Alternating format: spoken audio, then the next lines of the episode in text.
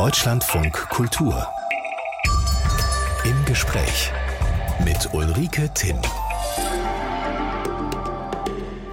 Ich grüße Sie herzlich gemeinsam mit unserem Gast. Wir würden wohl lieber über Frieden reden. Allein die Zeiten sind nicht so. Der Politikwissenschaftler und Militärexperte Carlo Masala ist seit dem Überfall auf die Ukraine so etwas wie Deutschlands bekanntester Kriegserklärer. Präzis und aus militärischer Perspektive zeigt er den Verlauf von Kriegen auf. Und gerade hat er einen Essay veröffentlicht, klar, schnörkellos, gedankenreich, warum die Welt keinen Frieden findet, so heißt er. Und es geht darum, Kriege zu verstehen, um zumindest ihre Wahrscheinlichkeit reduzieren zu können. Guten Morgen, Herr Masala. Einen schönen guten Morgen und danke für die Einladung. Ihr Fachgebiet Militär- und Sicherheitspolitik war ja viele Jahre eher ein Nischenthema bis zum Kriegsbeginn in der Ukraine. Wie hat sich denn Ihr eigenes Leben in den letzten zwei Jahren verändert? Es hat sich der Gestalt verändert, dass ich ähm, relativ selten zu Hause bin, also manchmal über zwei Wochen nicht zu Hause bin. Ich war zwar schon immer viel unterwegs als Wissenschaftler, aber ähm, das Ausmaß sozusagen dessen, was seit dem 24.02.22 bei mir ist, an Vorträgen, an Auftritten, das hat sich schon explosionsartig äh, erweitert. Nun sind Sie auch Politikwissenschaftler. Kommen Sie noch zum Lehren und zum Forschen? Ich meine, man muss den Stand ja wirklich frisch halten und nicht nur ja. aus Zeitungen beziehen ja. als Experte. Also das Lehren ist, ist meine Kernaufgabe. Ähm, ich bin nicht freigestellt von der Universität, von daher muss ich die Lehre leisten und leiste sie natürlich auch. Ähm, und ich nehme mir immer mal wieder sehr bewusst Auszeiten, äh, in denen ich dann versuche, über größere Komplexe und Zusammenhänge nachzudenken. Also meine Maxime ist eigentlich, ich gehe in Radiosendungen wie hier oder ich gehe ins Fernsehen, dann, wenn ich glaube, dass es aus meiner Perspektive etwas Neues zu berichten gibt. Ich mache nicht sozusagen die tägliche Frontberichterstattung äh, mit der Frage, warum hat die Ukraine jetzt diese Straße verloren und die Russen haben diese Straße erobert. Unser Gast ist heute Carlo Masala, Politikwissenschaftler an der Universität der Bundeswehr in München und Militärexperte. Herr Masala, gestern hielt Russlands Präsident Putin erneut eine Rede an die Nation. Er warnte den Westen vor dem Einsatz von Bodentruppen in der Ukraine und drohte unverhohlen mit der Atombombe und zugleich versprach er seinen Landsleuten mehr Geld, ein besseres Leben und forderte die Frauen auf, äh, mehr Kinder zu kriegen. Psychologische Kriegsführung oder reales Bedrohungsszenario? Wie schätzen Sie das ein? Also zunächst einmal die Drohung mit dem Einsatz von Nuklearwaffen, falls äh, NATO-Staaten sich entscheiden sollten, äh, aktiv in der Ukraine einzugreifen, die hat er schon am 24.02.2022 äh, losgelassen und seitdem beständig auch erneuert. Von daher war das nichts Neues. Aber natürlich hat ihm der Satz von Macron zwei Tage vorher in Paris, dass wenn sich die Situation ändert, man möglicherweise auch über den Einsatz von Bodentruppen nachdenken müssen, ähm, der hat ihm natürlich da sozusagen nochmal die Gelegenheit gegeben. Äh, ansonsten war diese Rede halt triefend von russischem Chauvinismus und Nationalismus und ähm, er steht kurz vor den Wahlen, die er natürlich gewinnen wird, weil er sie fälschen wird. Aber da, da kommen dann halt dieses mehr Geld für die Armen, äh, mehr Infrastruktur und dieser Appell an die russische Frau, mehr Kinder zu gebären, ist natürlich der Tatsache geschuldet, dass Russland ein unglaubliches demografisches Problem hat.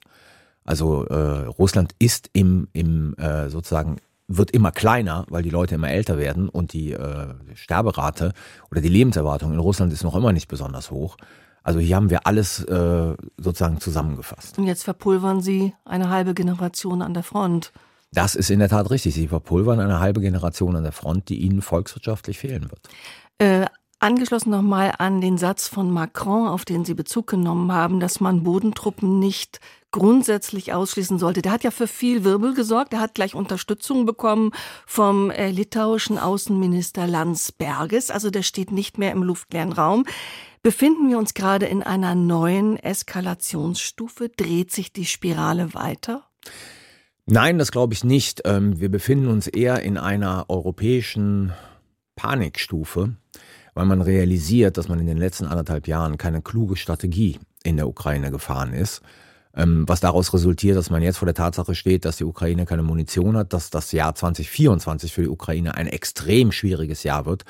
äh, dass man vor Ende 24, Anfang 25 nicht in der Lage sein wird, den ukrainischen Truppen das zu geben, was sie brauchen. Ähm, und von daher, wir stehen nicht vor einer neuen Eskalation. Zugleich hat sich ja auch in Deutschland der Ton gewandelt. Ein Beispiel, äh, Verteidigungsminister Pistorius spricht davon, Deutschland müsse kriegstüchtig werden. Das ist was ganz anderes als abwehrbereit. Und das Wort von der Zeitenwende steht auch immer wieder im Raum. Sie mögen den Begriff nicht besonders. Warum? Naja, erstens, wenn man so alt ist wie ich, ich bin 55, dann ist das jetzt die, glaube ich, vierte Zeitenwende, die man erlebt. Also die erste war der, der Fall der Mauer und die Demokratisierung Mittel- und Osteuropas. Und dann gab es 9-11, das war auch eine Zeitenwende. Und dann haben wir jetzt die Zeitenwende. Also der Begriff wird ein bisschen inflationär äh, gebraucht. Deswegen mag ich ihn nicht so besonders. Aber es ist in der Tat richtig, dass wir jetzt vor veränderten, völlig veränderten internationalen Konstellationen stehen, denen wir uns stellen müssen. Ich wollte gerade was sagen zu, zu dem, was Boris Pistorius gesagt hat mit dem Kriegstüchtig. Boris Pistorius hat eigentlich nichts anderes gemacht, als ein, eine, eine banale Einsicht auszusprechen. Ähm, wann verteidigt man sich? Man verteidigt sich nur in einer Kriegssituation. Man wird dann angegriffen. Damit ist Verteidigung Teil des Krieges. Und das heißt, wenn man sich gut verteidigen will, muss man kriegstüchtig werden. Es ist aber auch eine mentale Sache, ob Menschen dazu bereit sind. Es ist absolut. Die ganze Zeitenwende meines Erachtens ist äh, primär eine mentale Frage, wie wir die Gesellschaft dahin bekommen, zu realisieren, dass wir wirklich international in viel gefährlicheren Zeiten leben, als das in den letzten 40 Jahren der Fall war. Und in diese Gemengelage platzt gestern die Zeit mit dem Titelthema Was kostet Frieden?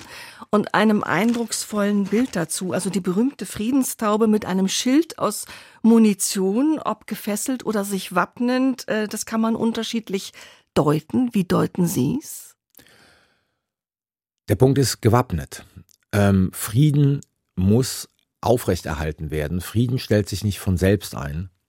Und in einer Situation, in der wir es mit einer neoimperialen Großmacht zu tun haben, die ihr, Ter ihr Territorium erweitern will, die sozusagen ihren Einflussbereich erweitern will und nicht davor zurückscheut, dafür militärische Macht einzusetzen, bedeutet das ganz einfach, der Frieden muss gerüstet werden, damit er überhaupt eine Chance hat, äh, zu überleben.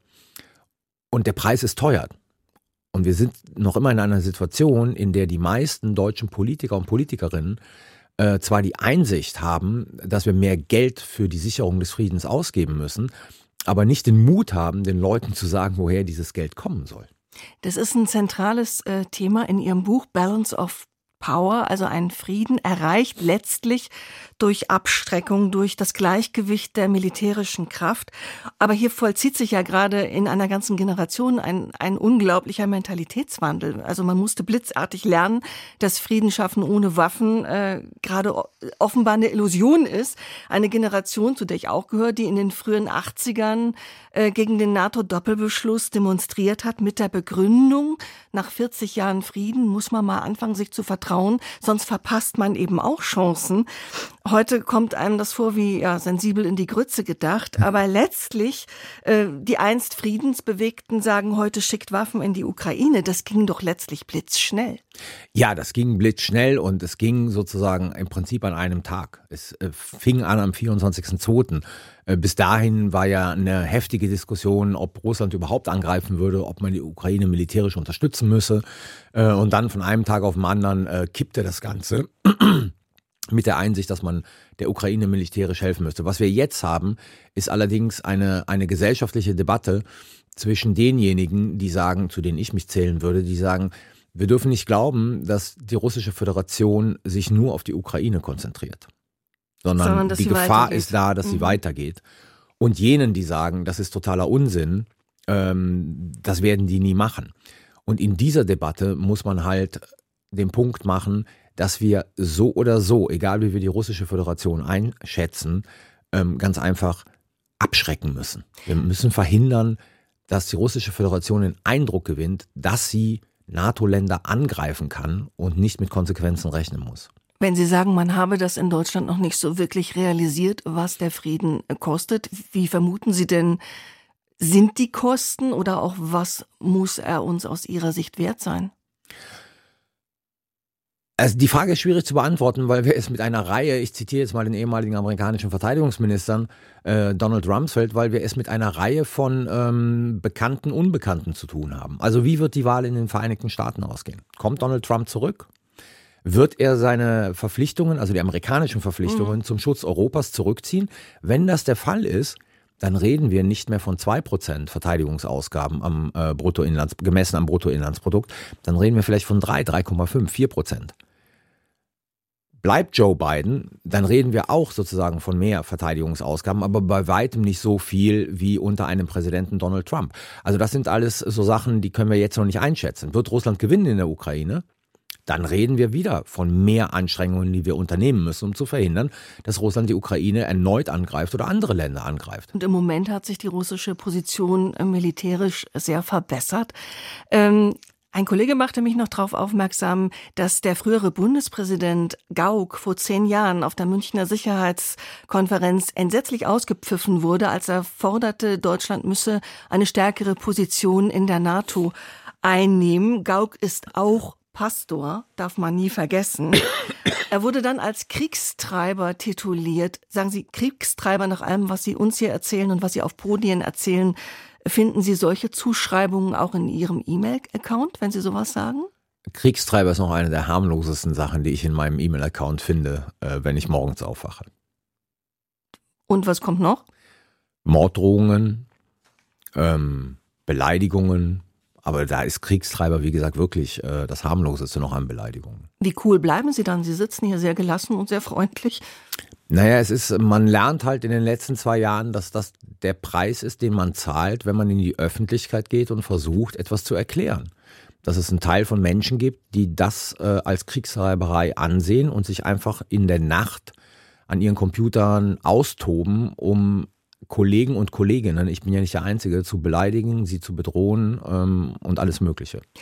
Warum die Welt keinen Frieden findet, so heißt das neue Buch unseres Gastes Carlo Masala, erforscht und lehrt internationale Beziehungen als Politikwissenschaftler an der Universität der Bundeswehr in München. Und dieses Buch ist bestürzend klar, ohne Schaum vor dem Mund und stellt ganz einfache Fragen. Zum Beispiel, was ist Krieg und woran erkennen wir ihn? Scheint doch ganz einfach, bis man drüber nachdenkt und merkt, also zumindest mir ging das so, was ist Krieg und woran erkennen wir ihn? So einfach ist das gar nicht zu beantworten. Wie skizzieren Sie da eine Antwort? Es ist deshalb nicht so einfach zu beantworten, weil wir natürlich in der Wissenschaft immer unterscheiden zwischen zwischenstaatlichen Kriegen und innerstaatlichen Kriegen. Und die Frage ist, wenn, wenn zwei ähm, soziale Gruppen bewaffnet aufeinandertreffen, ist das jetzt eine kriegerische Handlung oder nicht?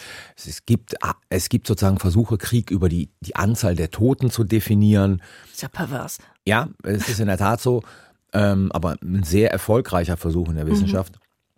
Und meine Minimaldefinition, die ich in diesem Essay ähm, dargelegt habe, ist sozusagen, es ist der organisierte Prozess äh, gewalttätiger Auseinandersetzungen zwischen zwei sozialen Gruppen. Ob diese sozialen Gruppen jetzt Staaten sind oder sozusagen äh, soziale Gruppen in einem Staat, ist dann relativ belanglos und es ist nicht eine Frage, wie viele Menschen da sterben. Klingt bei aller Klugheit auch ein bisschen antiseptisch. Naja gut, ähm, Krieg ist ein furchtbares Phänomen, aber wenn man sich mit dem beschäftigt, ähm, dann muss man auch, wie generell in der Wissenschaft, glaube ich, eine gewisse Distanz zu seinem äh, Forschungsgegenstand mhm. haben. Jedes Kapitel leiten Sie ein mit Zeilen aus Songtexten, zum Beispiel We don't need to escalate, you see, war's not the answer. Ganz berühmter Song von Maren Gaye. Warum immer solch ein Einstieg? Das kam in diesem Buch äh, sozusagen durch den Anfang, weil der Anfang dieses Buches äh, ist ja mit der Textzeile War, what is it good for? Absolutely nothing. So fängt die, dieses Essay mhm. an. Und dann wurde daraus die Idee geboren, zusammen mit dem Verlag zu sagen, jetzt stellen wir jedem Unterkapitel eigentlich einen Songtext voran. Und das kommt mir sehr entgegen, weil ich habe in der Vergangenheit immer versucht, ähm, in all meinen Veröffentlichungen popkulturelle Zitate unterzubringen und hier passt es wunderbar. Aber so entsteht ja auch eine Reibung, nicht? Zwischen dem, was Sie voranstellen genau, und dem, was Sie, was Sie dann letztlich sagen. Es sind sagen. hauptsächlich natürlich Antikriegslieder, ähm, die dort zitiert werden und das Buch geht über Krieg. Mhm. Warum gibt es in bestimmten Phasen der Geschichte mehr Kriege und warum sind andere Phasen trotz hoher Spannungen friedlich? Das ist eines der Themen, die Sie in diesem Buch verhandeln. Beamt mich wieder zum Beispiel in die frühen 1980er, als sich zwei wie festgezimmerte Blöcke gegenüberstanden, der Westen und der Ostblock, mit dem furchterregenden eisernen Vorhang dazwischen. Der Frieden war ein ziemlich kühler, manchmal sogar kalt, aber er hielt. Was war da anders als heute? Ich glaube, entscheidend aus einer europäischen Perspektive war damals anders, dass es eine stabile Weltordnung gab. Das war eine bipolare Weltordnung zwischen der Sowjetunion und den Vereinigten Staaten von Amerika. Dass die Sowjetunion eine Status quo-Macht war. Das heißt, der ging es darum, das von ihr kontrollierte Territorium zu behalten und nicht zu erweitern. Und das ist heute komplett anders. Wir haben, wollen Sie es zurück? Genau, wir haben sozusagen keine stabile Weltordnung. Wir befinden uns in einer Auseinandersetzung um eine zukünftige Weltordnung. Und wir haben zum Beispiel in Europa mit Russland eine Macht, die revisionistisch ist, die sozusagen den Status quo von Grenzen und Territorien nicht anerkennt. Und deshalb ist die Situation heute wesentlich kriegsgefährdender als es in der Vergangenheit war und wesentlich konfliktträchtiger, als es in der Vergangenheit war. Wer den Frieden will, muss für den Krieg gerüstet sein. Das ist, glaube ich, Ihre Hauptthese in diesem Buch. Nun hat man immer versucht, den Frieden zu stabilisieren, zum Beispiel durch solch ein Gleichgewicht der äh, kriegerischen Kräfte, der militärischen Macht, aber auch mit starken wirtschaftlichen Verflechtungen. Wer miteinander handelt, kloppt sich nicht, mhm. äh, gilt oft, hat nicht immer geklappt, oder auch mit überstaatlichen Organisationen wie der NATO und der UNO. Wie äh, vielversprechend sind denn solche, ich sag mal, Sicherheitsgurte? Das sind alles Strategien, die natürlich dazu beitragen, die Kriegswahrscheinlichkeit zu minimieren. Sie scheitern aber immer dann, und das ist, glaube ich, der Punkt, den ich versuche in diesem Essay zu machen, wenn man mindestens einen Akteur hat, der Krieg will. Also dieser Wille, seine politischen Ziele mit militärischen Mitteln durchzusetzen, ist manchmal so stark, dass all die Strategien, und ich skizziere da vier, es gibt ja noch viel, viel mehr, ähm, all diese Strategien, Kriege zu minimieren, Kriege zu verhindern, dass die dann scheitern, wenn Akteure Krieg wollen. Und das ist etwas, was wir mal begreifen müssen. Wir glauben immer, jeden, man kann jeden davon abhalten, Krieg zu führen. Und äh, die Tatsache ist, nein, es geht nicht. Man kann nicht immer jeden davon abhalten, einen Krieg zu beginnen. Und was sagen Sie Leuten, die meinen, die NATO-Osterweiterung habe die Russen eben verschreckt, bedroht und man müsse endlich mit ihnen reden? Das ist ja eine Position, die derzeit äh, ja, sag mal, mindestens ein Viertel der Bevölkerung potenziell vertreten, nämlich die potenziellen Wähler der AfD wie die des Bündnisses von Sarah Wagenknecht. Das ist ja eine Macht. Das ist in der Tat richtig und das ist sozusagen ein Beispiel für eine unglaubliche erfolgreiche russische Desinformationskampagne und Propaganda. Weil wir historisch sehen, dass A, es nie diese Versprechen gegeben hat, die NATO nicht nach Osten zu erweitern. Äh, meine Kollegin Mary Sarotti hat darüber das äh, finale Buch geschrieben, das auf Archivquellen beruht. Und der zweite Punkt ist, es gab nie das Bestreben, die Ukraine in die NATO dann letzten Endes aufzunehmen. Es gab nie den Plan, äh, Mittelstreckenraketen in der Ukraine zu stationieren. Das ist ja ein wichtiger Punkt mhm. vor dem 24.02., den Putin immer macht, zu sagen, wir können nicht akzeptieren, dass drei Minuten von uns oder sieben Minuten von uns äh, Raketen sind, die jedes Ziel in Russland treffen können. Diesen Plan gab es ganz einfach nicht. Und die berühmten 4000 NATO-Soldaten, die dort stationiert werden sollten, ähm, das ist auch falsch. Die Ukraine hat ein Gesetz erlassen, dass bis zu 4000 NATO-Soldaten im Jahr sich dort aufhalten können, um zusammen mit den Streitkräften der Ukraine zu trainieren und diese auszubilden. Aber das war ein Prozess, den gab es schon vorher. Also sind Sie auch immer noch täglich als Aufklärer sozusagen unterwegs, Herr Masala.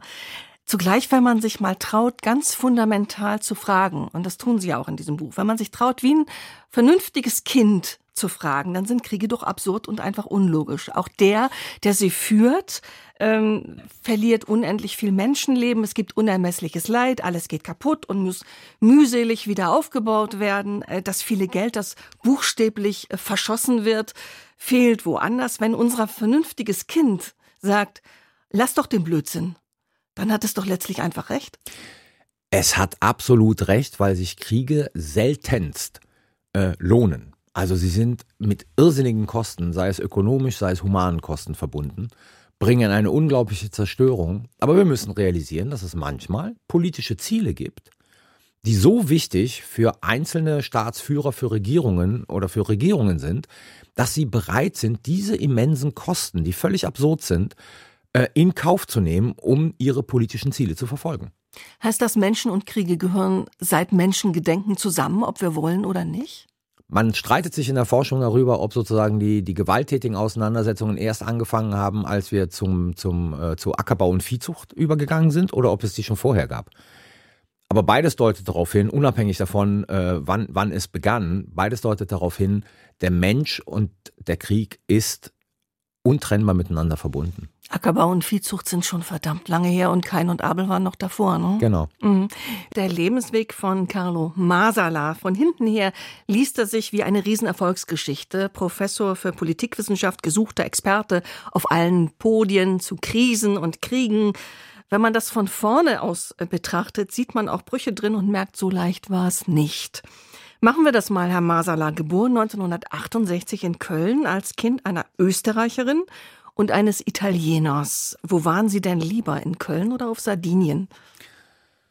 Ähm, also ich war natürlich lieber auf Sardinien. So, aber ich muss ganz einfach sagen, die Entscheidung meiner Eltern, dann irgendwann mal äh, Sardinien zu verlassen und wieder zurückzukehren äh, nach Deutschland, ähm, war für mich natürlich ein Glücksfall, weil trotz aller Schwierigkeiten, glaube ich, hätte ich den Weg, den ich hier gemacht habe, äh, nicht in Italien machen können. Aber wir haben ziemlich tiefe Archive. Ich habe mal drin gestöbert und da heißt es unter anderem an einer kleinen Seitengeschichte, die Herkunft des Vaters sorgte für Probleme des Sohnes. Familie aus Sardinien, da sei dem kleinen Kind entgegengeschaltet, da habt ihr doch diese ganzen Mafia-Entführungen. Stimmt das? Ja, ja, absolut. Also es waren nicht die Mafia-Entführungen, sondern es war der Satz, ähm, ah, du bist doch der Junge aus Sardinien, ihr schneidet doch den Leuten die Ohren ab. Wie so. geht man nach Hause, wenn einem solcher Man geht Satz nach Hause sehr konsterniert als, ich weiß jetzt gar nicht, Siebenjähriger oder sowas und fragt dann die eigenen Eltern, ob es stimmt, dass eigentlich die eigene Verwandtschaft in Sardinien Menschen die Ohren abschneidet. Und wie sagt dann der Vater? Der Vater sagt, dass das natürlich nicht stimmt. Das ist klar, so. aber ich meine, das ist ja auch eine emotionale Reaktion, wenn einem sowas an den Kopf geschmissen wird. Ja, ich, äh, ich glaube, mein, also mein Vater ist natürlich cooler mit dem Alltagsrassismus umgegangen, weil er älter war der ihm begegnet ist, als ich, als sein Sohn, als kleines Kind oder als Jugendlicher. Mhm. Migrantenjunge mit Unikarriere für einen Menschenjahrgang 1968 aus einer Migrantenfamilie auch nicht selbstverständlich. Mussten Sie kämpfen? Ich glaube schon, dass ich kämpfen muss. Ich musste ja auch kämpfen, zum Beispiel gegen, ähm, also nicht gegen, aber mit meinen Eltern und vor allen Dingen meinem Vater der, ich glaube, die Schere im Kopf habend, ähm, woher wir kamen vom sozialen Status zum Beispiel, am Anfang äh, eigentlich mich nicht aufs Gymnasium schicken wollte und ich aber aufs Gymnasium wollte. Der, als ich die, an die Uni gegangen bin oder Abitur gemacht habe, es lieber gesehen hätte, dass ich sowas sichereres mache, wie eine Versicherungslehre oder eine Banklehre, äh, und ich dann aber an die Uni wollte und er eigentlich auch nicht so richtig eingesehen hat, ähm, was man mit Politikwissenschaft machen kann, bis ich dann meinen ersten Job hatte. Hat er Ihnen das nicht zugetraut oder war, konnte er sich das einfach nicht vorstellen? Er konnte es sich nicht vorstellen. Das hatte nichts mit Zutrauen zu tun. Er mhm. konnte sich das einfach nicht vorstellen. Sein, sein Wunsch war, dass der Junge halt möglichst schnell in möglichst sichere Bahnen ist und dieses Unsichere mit Studium und dann noch ein äh, Sozialwissenschaft, genau sozialwissenschaftliches mhm. Studium, wo er keine Ahnung hat, was man damit eigentlich überhaupt beruflich macht. Ich glaube, von dem Studium war er erst überzeugt, als er dann erfahren hat, dass ich eine Assistentenstelle an der Uni hatte mit einem richtigen Gehalt. Sind Sie eigentlich Doppelstaatler? Herr Maser? Nein, ich äh, bin kein Doppelstaatler, weil das äh, zu meiner Zeit nicht möglich war. Also aber ich, heute könnten Sie das doch als EU-Bürger. Heute könnte ich das, ähm, aber als ich die deutsche Staatsbürgerschaft angenommen habe, Italien entlässt aus der Staatsbürgerschaft, musste ich die italienische Staatsbürgerschaft abgeben. Könnte man das rückabwickeln? Ja, man könnte es rückabwickeln. Ich habe ja dann eine Zeit lang in Rom gelebt und als ich nach Rom gezogen bin, bekam ich einen Anruf von der italienischen Botschaft, mit der ich immer gute Kontakte hatte, die mir gesagt haben, es wäre jetzt möglich, meinen italienischen Pass wieder zurückzubekommen. Als ich mir dann habe erklären lassen, was ich dafür tun muss, war der bürokratische Aufwand so hoch, dass ich gesagt habe, ich lasse es. Also das würde Sie ein halbes Jahr Forschung kosten und zu wissen. Genau, richtig. Den ganzen Papierkram auszufüllen, das war und ja. die ganzen Dokumente herbeizuschaffen, das war es mir dann nicht wert, weil ich natürlich ist es eine Frage der Identität, aber letzten Endes muss ich sagen, ob ich einen italienischen oder einen deutschen Pass habe, sozusagen, äh, da existiert kein Unterschied. Einige Jahre in Rom gelebt, für die NATO gearbeitet, Politikwissenschaft studiert mit Schwerpunkt Sicherheitspolitik. Wie hat sich der eigentlich rausgemändelt? Sie wollten doch zuerst in in deutsch-italienischen Beziehungen machen, wenn ich das richtig weiß. Nee, nee, die deutsch-italienischen Beziehungen waren schon ein Teil der Sicherheitspolitik. Also diese, so. diese Doktorarbeit hat einen ganz großen Schwerpunkt auf äh, Deutschland, Italien und die Frage der Sicherheit. Nein, wie kam es dazu? Ich komme eigentlich aus der politischen Theorie, bin relativ spät zu den internationalen Beziehungen gekommen, bin dann bei einem akademischen Lehrer gelandet, für den die Frage militärische Sicherheit immer eine große Rolle spielte und der dazu halt viel gemacht hat. Und das hat mich dann fasziniert und bin dann halt diesen Weg gegangen, äh, mich auf Sicherheits- und Verteidigungspolitik zu spezialisieren. Mhm. Sie sind seit 2007 Professor für Politik an der Universität der Bundeswehr in Neubiberg bei München. Wer studiert bei Ihnen? Meine Klientel sind studierende Offiziere, das heißt äh, Männer und Frauen, die sich äh, für 13 Jahre bei der Bundeswehr verpflichten. Und da ist dieses Studium ein, äh, eine, ein Teil, den die absolvieren müssen. Also ich habe ausschließlich studierende Offiziere. Mhm. Anderer Ton, andere Disziplin an der Uni oder ist das Klischee? Das ist das absolute Klischee. Sobald die an der Uni sind, verhalten die sich genauso wie jeder andere Student. Aber was unterscheidet denn jenseits äh, davon, dass die Leute, die dort bei Ihnen studieren, sich verpflichtet haben, was unterscheidet denn eine Universität der Bundeswehr von grundsätzlich von einer zivilen? Sie unterscheidet sich grundsätzlich von einer zivilen, dass bei uns das Studium nach drei, dreiviertel Jahren beendet ist. Also beendet sein muss. Genau, beendet sein muss. Entweder man hat seinen Master oder mhm. man hat ihn nicht. Ende aus. Es gibt keine Möglichkeit der Verlängerung. Das ist, das ist letzten Endes der, der historische Deal, den das Verteidigungsministerium in den 70er Jahren schließen musste mit äh, Bayern und mit mhm. Hamburg äh, damit diese Universitäten als Bundesuniversitäten überhaupt in diesen beiden Bundesländern gegründet werden konnten. Also doch eine Menge Disziplin. Ja, mhm. letzten Endes ist es so, die Studierenden müssen eine Menge Disziplin äh, aufbringen, aber das heißt nicht, dass sie es tun. Also manchmal muss man sie auch dazu treiben. Die Familie lebt in Leipzig, die Arbeit ist in München oder äh, just around, Bahnfahrer oder Dienstwagen? Dienstwagen wäre schön. Nein, ich bin Bahnfahrer. Ich bin sozusagen, mein, mein Leben findet in vollen Zügen statt. Wo sind Sie zu Hause? In vollen Zügen kann man nicht zu Hause sein. Ich bin nirgendwo zu Hause. Das ist schlecht. So. Sagt, was sagt die Familie dazu? Es ist halt so, wie es ist. Und ähm, ich bin dort zu Hause, wo meine Kinder sind, aber die sind auch sozusagen in Deutschland verstreut. Dann frage ich mal anders. Wo sind die Gitarre und das Saxophon? Die sind in Leipzig. Mhm. Mit so. Staub bedeckt oder werden sie noch betätigt? Das Saxophon leider momentan mit Staub bedeckt, die Gitarre nicht. Es ist einfacher, sich mal kurz die Gitarre zu schnappen und zu spielen, als sozusagen äh, sich das Saxophon äh, zu schnappen und zu spielen. Vor allen Dingen dann, wenn man es lange nicht mehr gemacht hat und die Mundmuskulatur äh, relativ schwach ist. Mhm. Und dann, aber den einen oder anderen Riff, einen des einen oder anderen Songs, die Sie in, den Büchern benennen, haben Sie drauf. Ja. Die sind man, auch alle relativ einfach zu spielen. Man kategoriert, kategorisiert, schön, dass man das Wort schon nicht sprechen kann, man kategorisiert sie gern als Neorealist, Herr Masala. Warum Neo? Warum nicht einfach Realist? Der alte Realismus, also, da geht es ja um akademische Theorien ähm, ja. der internationalen Politik. Und der alte Realismus, der war sehr stark auf die Frage sozusagen von politischen Systemen und Individuen äh, beschränkt, also Hans Morgenthau. Der, der Neorealismus oder strukturelle Realismus geht ja von der Tatsache aus, dass wir uns in einem anarchisch-dezentralen internationalen System bewegen. Also der, der nimmt eine systemische Perspektive ein und stellt die Frage, wie wirkt dieses System auf die Aktionen von Staaten und deshalb Neorealismus. Ach so, ich dachte, warum macht man, erfindet man so ein Wort, wenn jemand versucht, eine Lage aus seiner Sicht realistisch nee. einzuschätzen. Nee. Warum muss da noch Neo davor? Carlo Masala hat ein Buch geschrieben, Warum die Welt keinen Frieden findet. Das ist zumindest das letzte seiner vielen Bücher.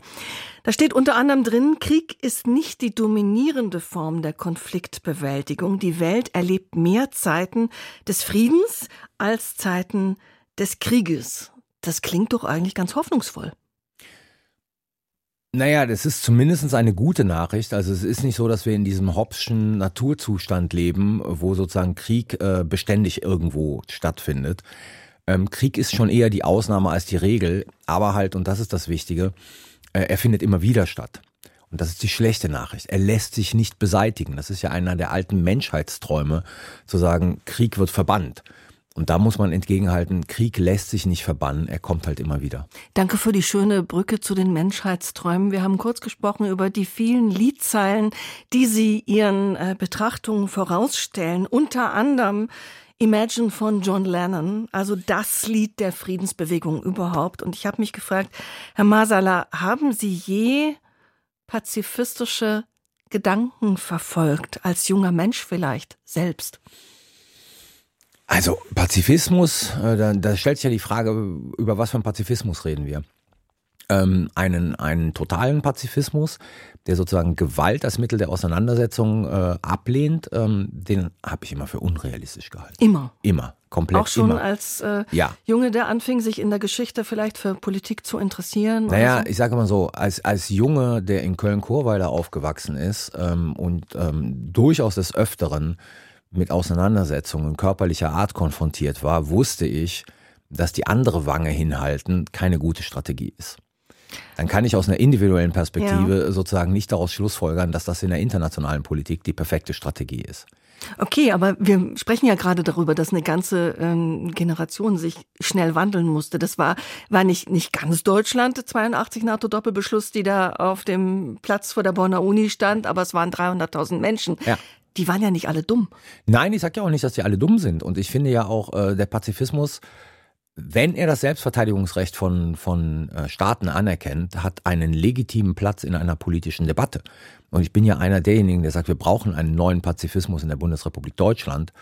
Ähm, Jetzt? Ja, auch jetzt, damit wir sozusagen in den Debatten kluge Entscheidungen treffen. Aber wie könnte der jetzt aussehen? Jetzt steht er doch auf verlorenem Posten. Nein, das steht nicht auf verlorenem Posten, wenn er letzten Endes akzeptiert, dass es ein Selbstverteidigungsrecht von Staaten gibt. Wir haben es ja jetzt mit einem wirklich primitiven Pazifismus zu tun, der A, der, den Russen nahesteht und B, argumentiert, dass Gewalt generell nie ein Mittel ist. Wo man einfach sagen muss, wenn man angegriffen wird, dann bleibt einem nichts anderes übrig, als sich zu verteidigen, und zwar mit gewalttätigen Mitteln. Und wenn das ein Pazifismus anerkennt, dann kommen wir auf eine neue Diskussionsgrundlage. Auf die wäre ich gespannt. Ich auch, aber es gibt ihn ja nicht. Im Moment ist die Weltlage ja wirklich bestürzend. Der Krieg in der Ukraine, der Krieg in Gaza und das sind nur die Konflikte, über die wir reden. Ja. Afrika ist noch voller anderer Genau. Konflikte, die haben wir gar nicht im Blick. Ist das für Sie jetzt als Politologin, nicht als äh, Militärexperte, auch ein Zeichen für, ich sag mal, für tiefer liegende Entwicklung, für ein Entstehen dessen, was Sie mit neuer Weltordnung oder auch Weltunordnung beschreiben? Absolut, wir sind in einer Auseinandersetzung, also ich würde sagen seit mindestens einer Dekade, um eine neue Weltordnung. Und was sozusagen diese Auseinandersetzung nach sich zieht, ist, dass sich Großmächte oder diejenigen, die Großmächte werden wollen, nicht als Manager des internationalen Systems verstehen. Also wir hatten trotz aller Konfrontation zwischen den USA und der Sowjetunion auch gemeinsame Interessen. Die haben sich als Manager des internationalen Systems verstanden. Die haben Konflikte gelöst, ja, die ihnen zu heiß wurden zum Beispiel. Die haben dafür gesorgt, dass nicht zu viele Staaten Nuklearwaffen bekommen. Und das fehlt heute. Da, Da fehlen die Spielfiguren auf dem Welttableau. Ne? Ich da jetzt, fehlen dass die, wir die, in großen, Russland einen die großen Manager. Putin haben, sei es, dass in Amerika offensichtlich ein Trump wieder könnte Möglicherweise, ja. und ein Biden auch nicht so viel erreicht. Richtig, die amerikanische Macht nimmt halt relativ ab. Das sehen wir. Das sehen wir auch vor allen Dingen in der Auseinandersetzung im Mittleren und Nahen Osten. Ähm, und das schafft natürlich an vielen Stellen ein strategisches Vakuum, das Akteure dazu ermuntert, ihre Interessen äh, zu verfolgen, teilweise mit gewalttätigen Mitteln, wohlwissend, dass die großen Player abgelenkt sind und sich nicht darum kümmern werden. Äh, Wenn die großen Player abgelenkt sind, können jetzt die mittelgroßen aufsteigen. Ich glaube, in Ihrem Blickwinkel ist das China. Wenn es mal eine Konstellation geben sollte oder auf eine Konstellation herausläuft, dass die großen Play- Player USA und China heißen könnten, wo bleibt dann Europa? Muss ich doch dann ganz neu definieren. Nein, ich glaube, Europa muss sich nicht neu definieren. Europa muss, glaube ich, ähm, einsehen, dass es in den Grundzügen an der Seite der Vereinigten Staaten stehen muss mit Blick auf China. Und wir werden dann in den Einzelheiten ähm, durchaus tiefgreifende Konflikte mit den USA haben, vor allen Dingen in Wirtschaftsfragen. Aber ich glaube, wir dürfen keinen Zweifel daran lassen, dass wir, ähm, so wie die Vereinigten Staaten, China als die größte Herausforderung in der internationalen Politik des 21. Jahrhunderts erachten man muss sich ganz einfach vergegenwärtigen. Also wenn China weiter aufsteigt und irgendwann mal eine Parität mit, mit den USA erreicht. Dann haben wir zwei 800 Kilo Gorillas und wir Europäer sind so ein 150 Kilo Schimpanse. Wir werden da nicht äh, fröhlich zwischen Washington und Peking hin und her springen können, so wie es unseren Interessen entspricht, sondern wir sollten da schon relativ klar sein. Gut, wenn der Schimpanse, äh, wenn wir Schimpanse sind, können wir nur noch hüpfen, haben aber immer genau. noch eine Atommacht nicht weit entfernt, die heißt dann Russland. Richtig. Das heißt, man muss sich doch irgendwie neu definieren, wenn die großen Gorillas mit sich selbst beschäftigt sind? Nein, die großen Gorillas werden zwar mit sich selbst beschäftigt sein, aber die zentrale Frage wird ja sein, werden die Vereinigten Staaten ihre nukleare Garantie für Europa aufrechterhalten? Eben. Da ist natürlich die spannende Frage, wie sieht das dann nach dem November aus, 24, nach den amerikanischen Wahlen, mit einem möglichen neuen Präsidenten Trump? Eigentlich müsste es für Sie ja das größte Glück im Leben sein, wenn, wenn die Geschichte Sie widerlegen würde. Ja, das, das wäre schon, ich meine, Popper hat ja immer gesagt, die Falsifizierung ist sozusagen äh, die Krönung der Wissenschaft. Aber was könnte Sie wirklich überraschen? Oder was hat Sie vielleicht schon mal wirklich überrascht? Das ist eine gute Frage. Da weiß ich jetzt gar keine Antwort drauf, aber es wird sicherlich Sachen geben, die mich überrascht haben. Definitiv der Krieg in, in der Ukraine mhm. hat mich nicht überrascht. Mhm. Sie haben uns unter anderem erzählt von Ihrer Liebe zur Musik, von Gitarre und Saxophon. Welcher der Songs im Buch Warum die Welt keinen Frieden findet, ist Ihnen denn am nächsten? Ähm, musikalisch gesehen äh, War, mhm. also der Eingangssong, den ich zitiere, mhm. aber in der Version von Eric Burden auf der Platte Eric Burden Declares War. Oh, ganz kompliziert. Ich dachte eher klampfen oder blasen Sie den eventuell auch mal, wenn Sie zu Hause sind und die Nachbarn Fenster offen, stelle ich mir vor, denken womöglich Sie an. Das ist die andere Seite von Carlo Masala, dem Messerschaft denkenden Realisten. Jetzt klampft er. War oder Imagine von John Lennon oder so. Nein, das mache ich in der Regel nicht. Nur mit Fenster zu. Nee, also ich sag mal so, ich bin, ich bin musikalisch ein bisschen weiter als äh, diese drei Akkordsongs, äh, die ich dort zitiere. Die zitiere ich natürlich sehr gerne äh, wegen ihren Texten. Die sind aber musikalisch fast alle uninteressant. Außer halt, wie gesagt, War, aber dann halt in der wirklich guten, funky Version von Eric Burden auf dieser Platte. Jetzt haben wir wieder was gelernt. Herr Masala, woraus schöpfen Sie Hoffnung? Ohne die kann man doch auch nicht weitermachen. Ich schöpfe schon Hoffnung aus ähm, der Tatsache, dass wir noch immer in der Lage sind, über Sachen zu diskutieren und zu debattieren und damit vielleicht zu besseren Entschlüssen zu kommen, ähm, als das in der Vergangenheit der Fall war. Ich glaube, daraus schöpft sich meine Hoffnung. Ich schöpfe keine Hoffnung auf, äh, mit Blick auf die Frage, wird dieses internationale System irgendwann mal ein friedliches werden? Das glaube ich nicht. Mhm. Aber sozusagen, wie gehen wir damit um? Und solange wir in der Lage sind, darüber zu debattieren, darüber zu streiten, um zu dem besten Entschluss zu kommen, da schöpfe ich Hoffnung. Das war ein echtes Schlusswort. Ich danke Ihnen für den Besuch hier im Studio. Ich nenne nochmal den Titel des Buches Warum die Welt keinen Frieden findet von Carlo Masala, erschienen bei Brandstätter. Herzlichen Dank und alles Gute für Sie. Ich danke Ihnen.